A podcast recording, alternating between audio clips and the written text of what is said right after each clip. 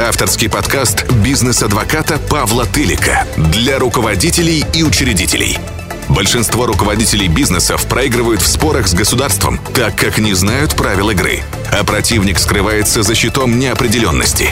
Как сохранить бизнес и свободу? Обезопасить бизнес и себя? Как противостоять произволу чиновников? Как вас защищает закон? Какие права дает вам закон? И как эти права защищать? Об этом и многом другом вы узнаете, прослушав подкаст «Бизнес-адвоката» Павла Тылика. Здравствуйте, с вами на связи бизнес-адвокат Павел Тылик, и сегодня мы поговорим о мошенничестве. Ну, многие знают, да, что есть часть первая часть четвертая статьи 159 Уголовного кодекса. Это, так сказать, тяжелые виды мошенничества, да. А есть пятая, шестая часть статьи 159. Ну, это, так сказать, э, облегченный вариант э, вот этого вот состава преступления мошенничества.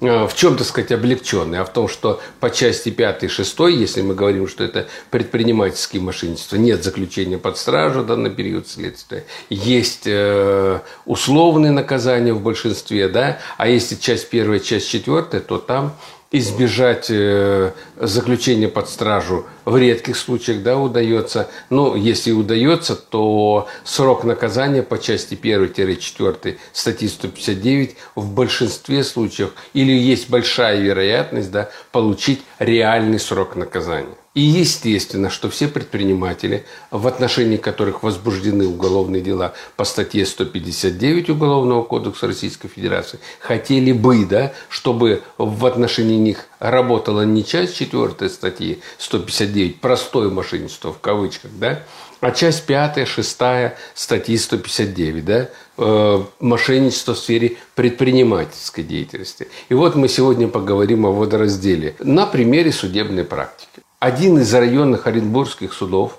недавно совершенно да, вынес приговор в отношении трех женщин. Эти три женщины были бухгалтерами.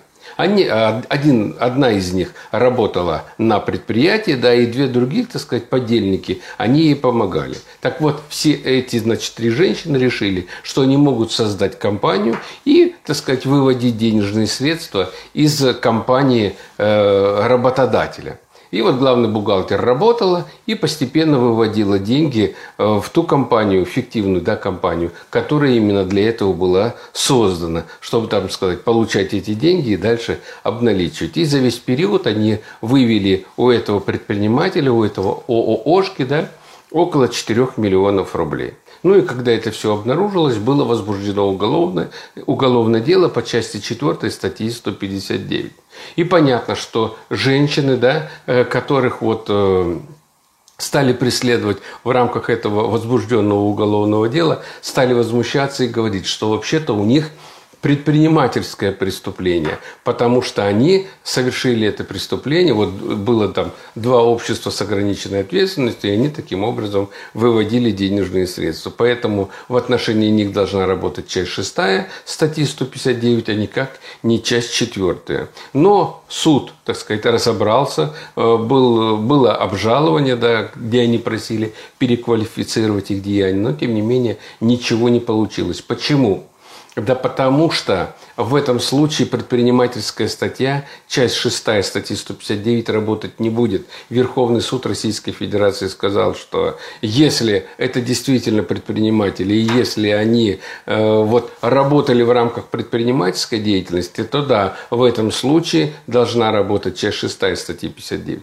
А если компания была создана именно как инструмент – или вообще было создано для того, чтобы выводить денежные средства через нее, то есть реальной деятельности такая компания не осуществляла, то в этом случае речи о части 6 статьи 159 идти не может.